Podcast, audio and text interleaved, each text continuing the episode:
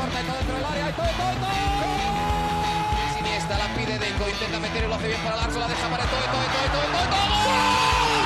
No puede apoyarse Juli, que balón acaba de meter para allá. Valenti, Valenti. ¡Gol! Corta de Neymar, la pone por dentro Andrés. Andrés la juega. ¡Qué golazo! ¡Qué gol! Sí, un regate. Mira el segundo el disparo. El rechace tiene que llegar. ¡Gol! Del Barcelona.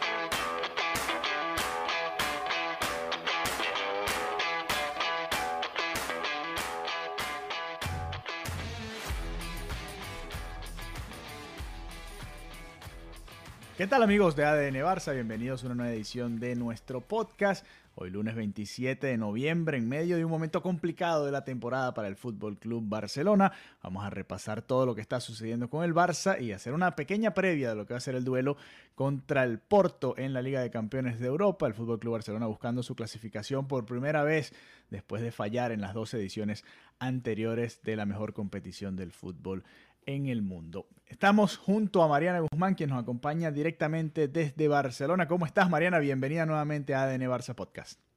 Hola Alejandro, eh, comenzamos la semana nuevamente con episodio porque la semana pasada hubo parón de selecciones y nosotros cuando no juega el Barça descansamos un poco, ¿no? Y luego nos preparamos para seguir comentando la actualidad del, del conjunto culé, así que hay muchísimas cosas que comentar. No habíamos hablado ni siquiera en este periodo de, de, la lesión de Gaby, una lesión lamentable, una lesión que nos ha dolido en, en el alma, ¿no? Y, que también hemos visto que sus compañeros se han volcado a demostrarle apoyo, ¿no? En, tanto los compañeros, también el, el, contenido en las redes sociales, futbolistas, y me parece muy, muy bonito que, que apoyen a, Gaby de esta manera. Además, un jugador que es tan jovencito, que está acostumbrado a estar en perfectas condiciones, que está acostumbrado a jugar y una um, lesión que, que le trunque toda la temporada es durísima de asimilar. Así que aunque ya haya pasado la noticia, igual quería comentarlo, ¿no? Porque... Eh, bueno, es algo que, que impacta muchísimo el, el, juego del Barça y lo que es la temporada del, del, equipo como tal. Y decir que estos peones a mí me caen malísimo. Primero porque no grabamos ADN Barça. y no, mentira, porque la verdad siempre pueden pasar estas cosas. Siempre, y también lo decía Guardiola en esas famosas declaraciones, ¿no? De, de que cómo había un fallo ¿no? en el sistema eh, de tantos partidos y todo. No sé, a mí, a mí me parece lamentable que, que, los jugadores a nivel físico sufran las consecuencias, pero, pero bueno, es lo que es, el calendario es el que es y solamente nos queda desearle a, a Gaby una, una buena recuperación y que cuando vuelva, como dice la gente, que vuelva más fuerte que nunca, que, que, después de las lesiones es bastante complicado no solamente volver, sino en qué punto vuelves y qué jugador eres. Así que nada, muchísimo, muchísimo ánimo a, a Gaby, que, que esto ya es bastante noticia de periódico de ayer, pero bueno, ya que estamos hablando y comenzando el episodio, no podía no, no hablar de, de este tema. Y Además, hay que hablar del, del, partido, ¿no? Que disputó ante, bueno, en Vallecas, ante el Rayo Vallecano. Además, un, un estadio, un equipo que complica, ¿no? Muchísimo. Sí. Cuando, cuando recibe a, bueno, ya sea al Barça, inclusive al Real Madrid, o sea, es un jugador que es un, es un estadio que, aunque es pequeñito, que tiene los edificios atrás, ¿cómo complica, no? Sí, al, Madrid le costó. El único que ganó allá con comodidad fue el Atlético de Madrid esta temporada, pero el resto el Barça tiene cinco partidos ya sin ganarle al Rayo Vallecano. Le ha costado muchísimo. Xavi, de hecho, no ha podido ganarle al Rayo como entrenador. Volviendo un poquito a lo de Gaby antes de adentrarnos en el partido, en lo que es el momento de la temporada del Barça. Eh, cuando un jugador recibe esas muestras de respeto de tantos rivales, te habla un poco de lo que se ha ganado Gaby, ¿no? El respeto que se ha ganado a pesar de su corta carrera, entre comillas, porque ya tiene más de 100 partidos con el Barça en primera, por ser tan jovencito. eh, todavía le queda muchísimo futuro y ojalá esta lesión no frene ese desarrollo no tan rápido que ha tenido Gaby como jugador. Lo decía el propio Xavi, que sufrió una lesión similar un poquito más avanzado en edad, porque Xavi no explotó tan temprano como Gaby, y que bueno, eso lo hizo mejor jugador, mejor profesional, y que ojalá Gaby pueda, pueda hacer eso mismo, ¿no? Incluso el propio Ancelotti también se refirió a Gaby por hablar de alguno de los rivales del Barça que le demostraron un poquito su respeto, ¿no? Es, todo lo contrario a esa campaña que se le ha hecho en España, ¿no? Que es como de, ese jugador sucio, entre comillas. Totalmente. Un jugador que, que, pareciera que, que tiene encima todas las cámaras por, por ser eh, alguien que golpea a los contrarios más que nada, y no es así, el fútbol de Gaby es mucho más que eso, ¿no?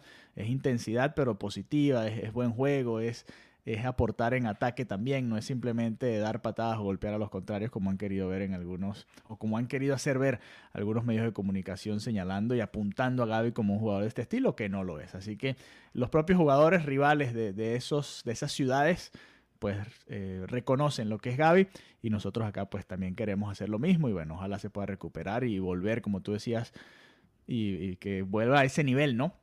Que es un poco lo que hemos sufrido nosotros en el Barça con las estrellas jóvenes, ¿no? En los últimos años. Ansu Fati no ha podido volver a ese nivel. Vamos a ver qué tal Pedri con esta serie de lesiones que ha tenido y ahora Gaby con esta que es mucho más grave que las otras dos, diría yo. Es una lesión larga. Eso, sí. E, eso es lo, lo que también eh, impacta mucho, ¿no? Lo que implica la recuperación ya de, una lesión que te, que te diga, mira, ya estás out el resto de la temporada. Es también a nivel emocional muy, muy dura para, para un jugador y como te digo, más para los jugadores jóvenes, ¿no? Que no tienen esas horas de vuelo de decir, bueno, esto es parte de, ya un jugador con varios años sabe que lamentablemente es una posibilidad, ya sabe lo que es estar, cómo manejar esa frustración, esa impotencia de querer jugar y no poder, de no ser parte, ¿no? De no ir a la concentración, de no estar. Y bueno, ahora le toca a, a Gaby vivirlo y, bueno, nada, espero que, que dentro de lo complicado que debe ser para él, lo, lo pueda llevar con, con muchísimo apoyo eh, también a nivel a nivel mental, ¿no? Que yo creo que eso es clave, lo hemos hecho muchísimas veces y por cierto estaba viendo a una entrevista en un podcast que, que, le hicieron a Ferran, que bueno, la verdad me gustó mucho verlo así como en tan distendido, conversando y hablaba abiertamente, ¿no? De lo importante que había sido para él tener todo ese apoyo de, de un psicólogo y lo hemos visto, ¿no? Y también de cómo se machacó todo en el, en el verano para llegar en, en buenísimas condiciones. Entonces, bueno, una vez más, me parece que Ferran es un ejemplo en cuanto a la gestión de lo emocional, que yo creo que es clave para, para obtener resultados. Así que creo que, bueno, que Ferran le puede pasar el número a Gaby porque el, el trabajo que se ha hecho con Ferran ha sido importante. Hablando de gestión emocional, Mariana. Entremos en terapia aquí en, ADN Barça Podcast, porque el Barça volvió a empatar eh, un partido que vuelve a comenzar perdiendo, que el equipo parece que entra dormido y es superado en intensidad y en buen juego por el rival, ¿no? Y que le toca remontar, que empata el juego y que queda la sensación de que pudo haberlo ganado, que debió haberlo ganado, pero no lo ganó y se sigue alejando, ¿no? O, se mantiene y se aleja, por supuesto, del Real Madrid, dependiendo de lo que termine de suceder con el Girona que está terminando de jugar en estos momentos en el que estamos grabando este podcast. Pero la realidad es que el Barça ha entrado en una especie de bache, ¿no? De, de bajón en un momento importante de la temporada, que no han sido muchas derrotas, pero sí han sido muchos empates, sobre todo en la liga y que el equipo pareciera que no termina de despegar, ¿no? Independientemente de los eh, protagonistas sobre el terreno de juego porque volvió Frankie de Jong, hay presencias importantes, vimos a la Yamal desde el comienzo, que lo pedíamos también. En fin, el equipo parece que sea que sea quien juegue, tiene un problema en general y es que comienza los partidos eh, lento, voy a decirlo de esta manera, lento, sin tan buen sin intensidad. Sí, crédito al rival también que por supuesto juega, pero es un poco el, el Barça, ¿no? Le preguntaban a Xavi sobre por qué apenas el equipo reaccionaba ya cuando se veía abajo, ¿no? Y no desde el comienzo. Y, el propio entrenador no tiene la respuesta, por supuesto, pero eso es parte de, la función de un entrenador, ¿no? Que el equipo no entre dormido a la cancha. Y bueno, él decía, ¿no, Xavi? Que este año están regalando muchas cosas que el año pasado no regalaban casi y que eso le permitía ganar muchos juegos. Yo te decía hace un, par de episodios, creo, que para mí el Barça está jugando similar al año pasado en el sentido de que sí, tiene buenos momentos, es superior a los rivales, no es nada espectacular, pero este año no se están dando los resultados, ¿no? Se, se están recibiendo muchos más goles y se está notando, ¿no? Los resultados no se están dando, entonces se está aprendiendo un poco esa señal de alarma, quizás entre comillas, porque todavía se está relativamente cerca en la liga, todavía se puede clasificar en la Champions, pero el equipo ya no solo no juega bien, sino que los resultados no se están dando, ¿no? ¿Estamos en crisis, Mariana, o todavía no? y me dejas a mí la respuesta a esa pregunta. A ver, yo creo que cuando el Barça no juega como tiene que jugar, ya se puede hablar de crisis. ¿Por qué? Porque es un equipo que tiene una exigencia superior a la, a la del resto, ¿no? Entonces, por esa parte, entiendo que pueda generar nerviosismo, inclusive como, como lo hemos hablado en otros episodios, a nosotros también nos pasa que decimos, oye, pero esto, a esto no juega el, el Barça, ¿no? O esto no parece el Barça. Eh, yo creo que obviamente están pasando un mal momento, también es, es una realidad que la liga es una competición larga y que el que gana la liga no necesariamente siempre está en el mejor momento, ¿no? Al ser una competición tan larga, puedes tener tus ups y tus downs, ¿no? Puedes estar en un mejor o un peor momento.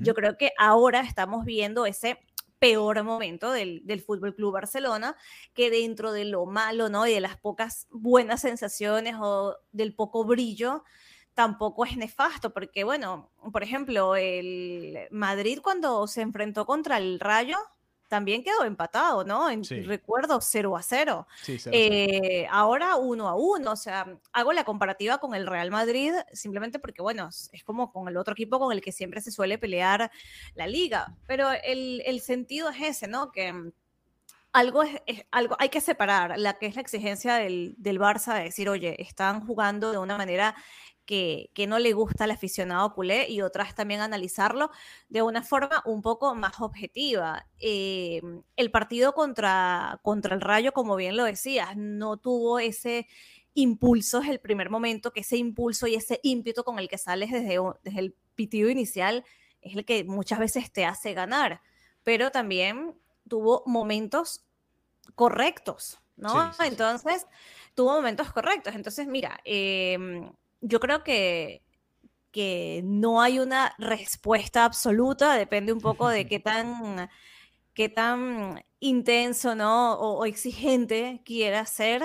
Yo creo que más allá de crisis o no, hay una realidad y no es el mejor momento del equipo, hay mucho trabajo todavía por hacer esta lesión de Gaby, bueno, apenas en este partido contra, mm, contra el Rayo en Vallecas, fue como este primer partido después de la lesión de Gaby, pero fue la vuelta de Frenkie. Entonces la vuelta, la vuelta perdón, de Frenkie también ilusiona mucho porque es un jugador que todo este tiempo se decía, es que el, el Barça está jugando así porque no está Frenkie, que no es del todo cierto, pero es verdad que el Frenkie también aporta muchísimo cuando está en, su mejor momento, ¿no? El Frank de esta temporada, de las últimas temporadas, ha sido vital. Entonces, em, yo creo que está bien un poco la alarma, la exigencia, pero también hay que, hay que pensar que esto es algo temporal. Pienso yo que puede ser algo transitorio y pienso que el Barcelona puede salir adelante,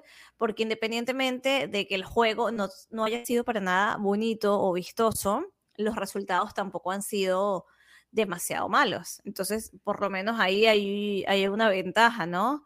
Em, yo creo que también va a ser muy clave lo que, suceda, lo que suceda mañana. ¿Por qué? Porque es Champions, porque es la oportunidad de en dos años tener un resultado favorable en esta competición.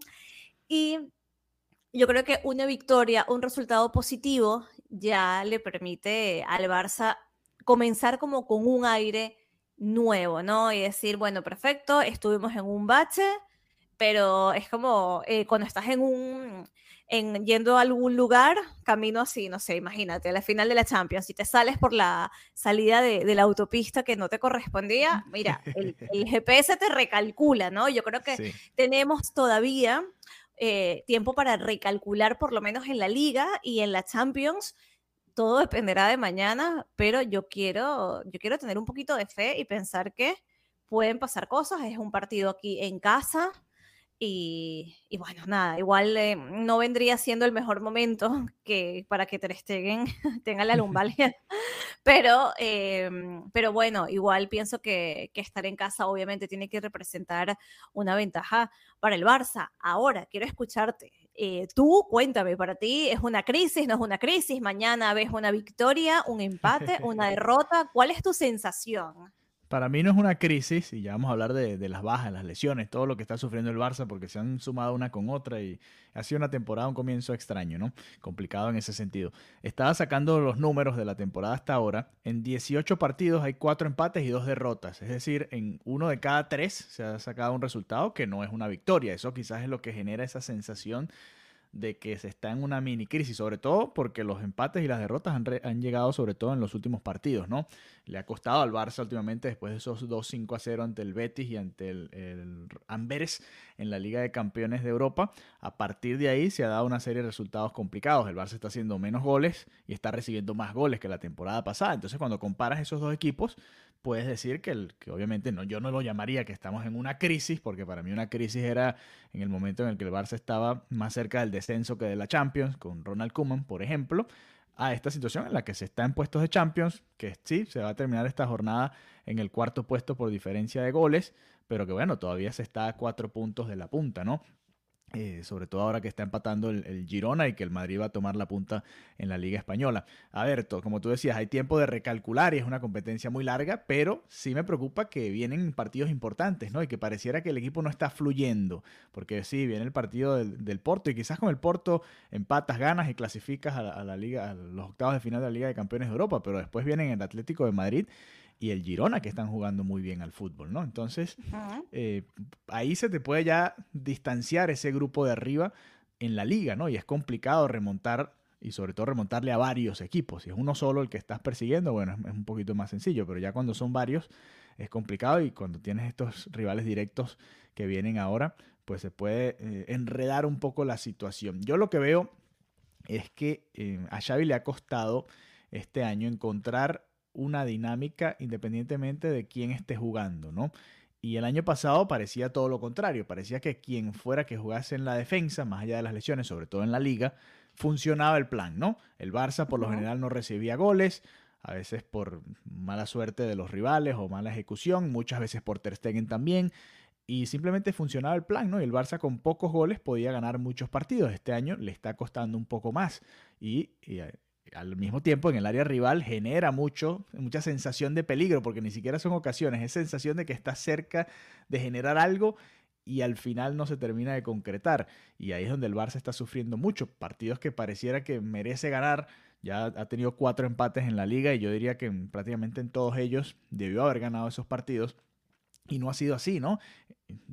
Cuánto no habría diferencia, más allá de las polémicas arbitrales, que sé que también ha sido un tema y que se tocó también en, la rueda de prensa antes de este partido y la después del partido contra el Rayo Vallecano. Dejando un poquito a un lado eso, que sí puede que afecte, yo nada más centrándome en el fútbol, siento que el Barça está uno o dos niveles por debajo de lo que vimos eh, sobre todo al comienzo de esta temporada, y eso es lo que me preocuparía a mí. Yo no lo llamaría crisis, pero sí es un momento preocupante, preocupante del equipo porque se puede alejar muy rápido la liga. Se puede alejar en este, antes de llegar al, parón de diciembre, se pudiese alejar el Barça bastante y es, un momento crítico y clave de la temporada. Ya nos pasó el año pasado en la Champions, ¿te acuerdas? Que se lesionaron ciertos jugadores, se dieron ciertos resultados negativos y terminaste fuera de Europa.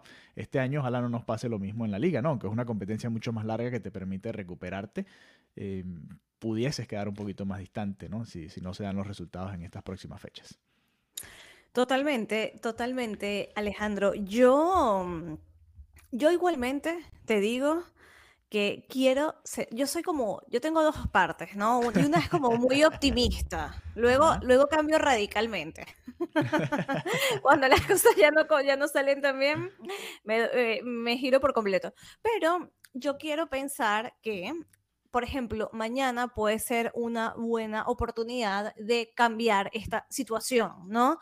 Eh, ante el, Porto, que al final es un equipo que tiene una complejidad, es verdad, no es el Bayern, no es de los más súper sólidos de, Europa, pero igual es un equipo que tiene su, complejidad y ya lo vimos, ¿no? En, la ida. Eh, Entonces, yo creo que independientemente de todo lo que esté ahora diciendo la prensa, inclusive de muchas veces las cosas que está respondiendo Xavi, que en algunas puedo coincidir y en otras no, yo creo que puedes lograr transmitirle, y espero que pueda transmitirle a sus jugadores lo que sea que necesiten, porque en este punto ya, ni soy, ya te soy sincera, no sé exactamente qué es lo que está faltando o qué es lo que le tiene que transmitir, pero que logre calar en ellos, porque están a punto de lograr algo que en dos años no se había conseguido, ¿no? Y es esta clasificación a octavos. Entonces, este es un momento espectacular que tiene para ahí, aquí en casa, en el Estadio Olímpico de Montjuic, de darle la vuelta a todo esto. Que si la presión, ya hoy Cancelo decía, bueno, a mí no me afecta la presión porque ya yo soy más veterano, pero hay jovencitos que sí. Yo creo que ya aquí ya no va de que sigamos hablando de lo mismo, ¿no? Lo comentabas ahora, no, que los temas arbitrales, mira, el arbitraje es malo, sí, esto es una realidad, sí, pero también es malo para el resto de los equipos, que hay teorías de conspiración, que con el Barça más, y, vas y te pones a escuchar el podcast de otro equipo y vas a sentir lo mismo, ¿no? Y cuando es un equipo pequeño es porque eso no se lo haces a un Barça o a un Madrid. Entonces, vamos a dejar el tema arbitral. Eh, porque eso ya se vuelve una excusa, ¿no? Yo creo que mañana es una oportunidad maravillosa para que Xavi le dé una vuelta anímicamente, en planteamiento, en todo sentido a, a, este equipo y también para que ya una vez con una victoria el Barça de Xavi se mete en octavos y ya se planta aquí ante el Atlético de Madrid con otra cara, ¿no? Y yo creo que también va de eso, de ya, de destruir esta dinámica, que si hay problemas, que si no hay problemas, las preguntitas también de, eh, de que si el sol, que si el césped, no sé si viste la respuesta de, Xavi, que le dijo, esta, esta pregunta es tuya, o sea, yo me muero si Xavi en una... Eso, eso es un gran insulto para un periodista, ¿no? Es horrible, yo hubiera, de verdad, no, no, lo digo con, con, bastante, me dio mucha cosa por la periodista que lo dijo, no, no, no, no vi quién fue, sinceramente, pero que, que Xavi te diga eso, uff, es que debe ser horroroso. Yo creo que me iría a llorar al baño. me iría a llorar al baño y que esa es tu pregunta, al menos que fuera una periodista ampliamente, no sé, del Madrid, ¿no? Que quería hacerlo un poquito para hacer sangre y para reírse un poco, pero creo que, creo que no es el caso, creo que no es el caso. Eh, no sé quién es, pero me, me, suena que no. El punto es que mm, esto, Alejandro. Yo creo que hay que saber cortar de raíz ya. Mira, mala racha, sí, se acepta la mala racha y así como se acepta que hubo una mala racha, ya se tiene que dar la vuelta a esta situación, porque cuando lo analizas objetivamente, independientemente de las cosas puntuales que es el fútbol en sí. Que son las bajas, los lesionados, los que están apercibidos, etcétera. El Barça tiene equipo para mañana salir, para mañana ganar, para mañana convencer y clasificarse a octavos de finales. Así es, me gusta, me gusta ese mensaje de optimismo y, de vamos para adelante. me gusta, me gusta, esa es la actitud. Eh, ya terminó el partido del Girona contra el Athletic Club de Bilbao, empate a uno, así que el Real Madrid eh, se mantiene en la punta, 35 puntos igualado con el Girona, por diferencia de goles está de primero, Atlético de Madrid y Barça a cuatro puntos, el Atlético de Madrid con un partido menos que tiene que jugar contra el Sevilla. Se van a enfrentar el próximo domingo Barcelona y Atlético de Madrid por ese tercer lugar y a ver si se pueden mantener ahí, ¿no? Cerca de los líderes de la liga. El Atlético con un partido menos, si le gana ese partido al Barça y después gana su partido, se mete en serio, ¿no?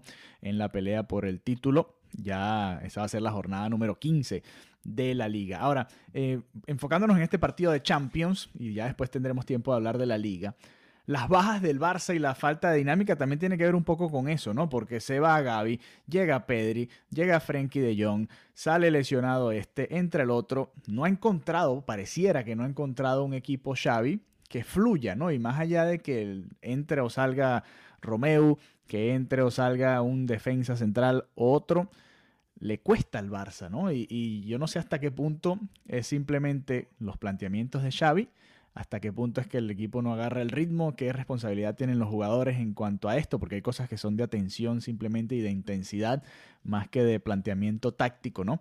Y, no tanto de, la idea del, entrenador, sino que los jugadores a ver, también tienen que, ponerle un poco, ¿no? Y, creo que lo conversábamos acá en, en los últimos episodios qué tanto no es responsabilidad de Xavi Hernández, que sé que hay un grupo de la afición, y lo leemos aquí en, nuestro grupo de WhatsApp de ADN Barça, que ya quiere sacar a Xavi. Hay que sacar a Xavi del banquillo del Barça.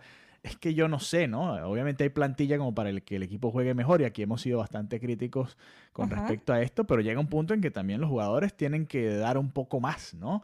Demostrar por qué valen lo que valen, por qué juegan en el Barça y por qué están acá.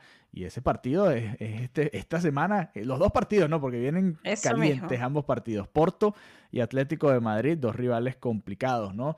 Sobre todo el Atlético, pero este Porto en Champions también un rival difícil. Por lo que tú decías, casi nadie de este grupo, quitando a los veteranos, Lewandowski, Cancelo, no se me ocurre ningún otro más, quizás, bueno, Gundogan, que acaba de ganar la Champions, el resto no, no han tenido esa experiencia de jugar en octavos de final de la Liga de Campeones de Europa prácticamente. Entonces, tiene que ser un algo que te, que te, que te lleve a dar ese, ese juego a que vaya al otro nivel, ¿no? Que te, que te lleve a jugar un poquito más allá, ¿no? Que te saque ese, ese máximo que tú puedes aportar como deportista, ¿no? Si no, si no esto, ¿qué? Entonces, ¿no?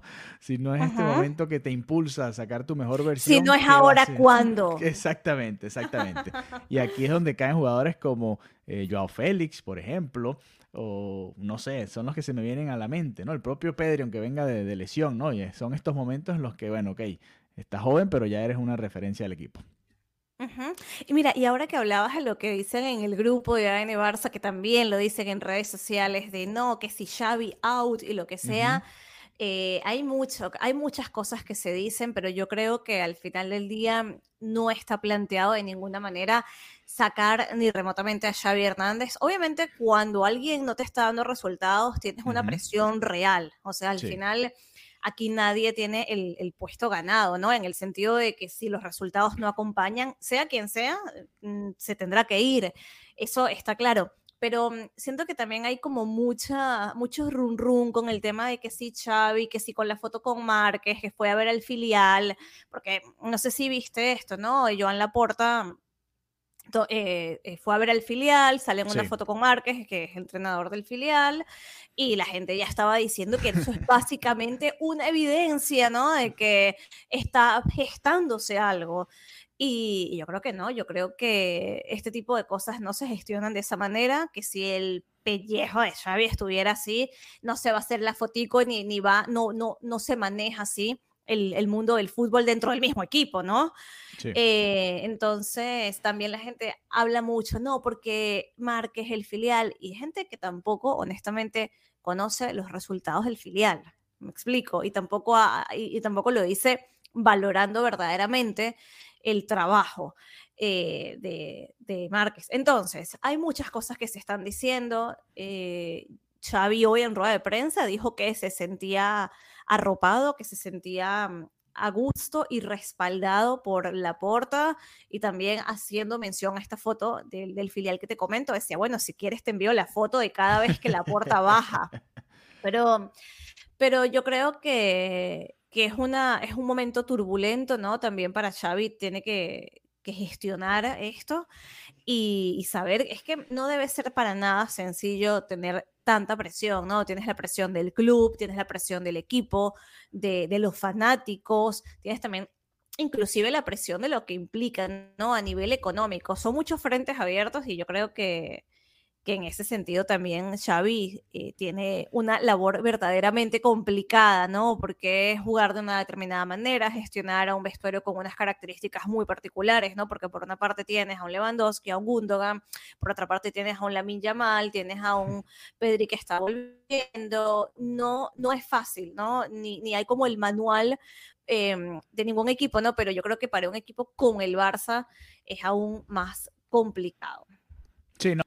Sí, y Xavi siempre lo repite, ¿no? En ruedas de prensa, que este es el Barça, que siempre hay presión, que siempre el próximo partido es ese partido el más importante, ¿no? El que hay que ganar porque es clave en la temporada y, que lo dijo hoy, ¿no? En la rueda de prensa. En enero me van a decir entonces que la Supercopa es el partido clave, la semifinal de la Supercopa es el partido clave que va a dictar un poco cómo va la temporada. Y es la dinámica. Yo lo que veo es, eh, obviamente yo, yo veo muy lejos que, que se hable de una destitución o algo por el estilo para Xavi pero sí veo que se le pueden escapar los dos objetivos muy rápido. La Champions tengo menos miedo en ese sentido porque tendrían que pasar muchas cosas extrañas para que el Barça quede fuera. pero en la liga sí se te puede escapar rápidamente, ¿no? que es el, torneo de la regularidad, ¿no? Que tanto habla Xavi, el ver cómo está el equipo. Ese torneo es, es esa, me, queda la sensación de que se pudiese escapar un poquito más que la Champions. La Champions dependerás también de quién te toque en octavos ya cuando se clasifique y hay muchos factores ahí que, van a variar lo que es la competencia. Es una competencia distinta que te permite estar mal ahora y más adelante estar bien y, llegas en buen momento y avanzar mucho más. Y hemos visto cuántos campeones de los últimos en, Europa que simplemente agarran una buena racha en el momento exacto de la temporada y ahí, bueno, eso los lleva hasta la final de la Champions y, ganar el torneo. No es un torneo distinto y te permite esas libertades, cosa que no te permite la liga, ¿no? Tienes que ser muy constante, sobre todo, bueno, ahora que estamos viendo el Madrid, el Girona y el Atlético también muy enchufados en estas primeras jornadas. Yo, eh, obviamente, es parte de, ser fanático del Barça y seguir al Barça, es entender un poco y, y tú hablabas de de inteligencia emocional, de manejar las emociones. Con el Barça hay que saber manejar las emociones, porque cuando el equipo está ganando, gustando goleando, ya todo el mundo dice, bueno, somos candidatos para ganar la Champions. Y después cuando el equipo no se dan los resultados, bueno, saquen al entrenador, Xavi out, eh, no queremos más excusas, el sol, la grama, eh, la, prensa, cualquier cosa y por ahí se van y ya tú sabes, hay que, hay que mantenerse un poquito en el medio, ¿no? No es ni una cosa ni la otra. Este equipo obviamente no ha jugado como nos gustaría, se trajeron unos refuerzos importantes en los últimos años. Y sí, el equipo ha tenido buenos momentos, pero quizás no tan constante, ¿no? Como nos hubiese gustado. Creo que ese ha sido un poco el balance de Xavi como entrenador del Barça, más allá de los títulos, ¿no?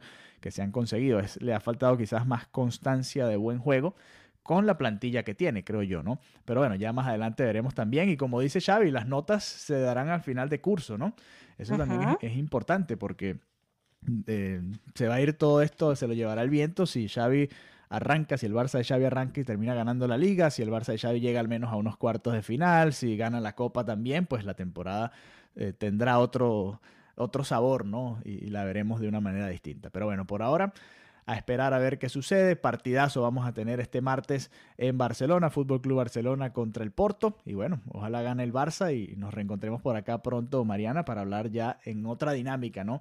De lo que va a ser el próximo duelo contra el Atlético de Madrid en la liga. Gracias por habernos acompañado amigos. Gracias Mariana por encontrarte por acá conmigo nuevamente. Y bueno, nos veremos en una próxima oportunidad acá en ADN Barça. Hasta la próxima. Adeu, chao, chao.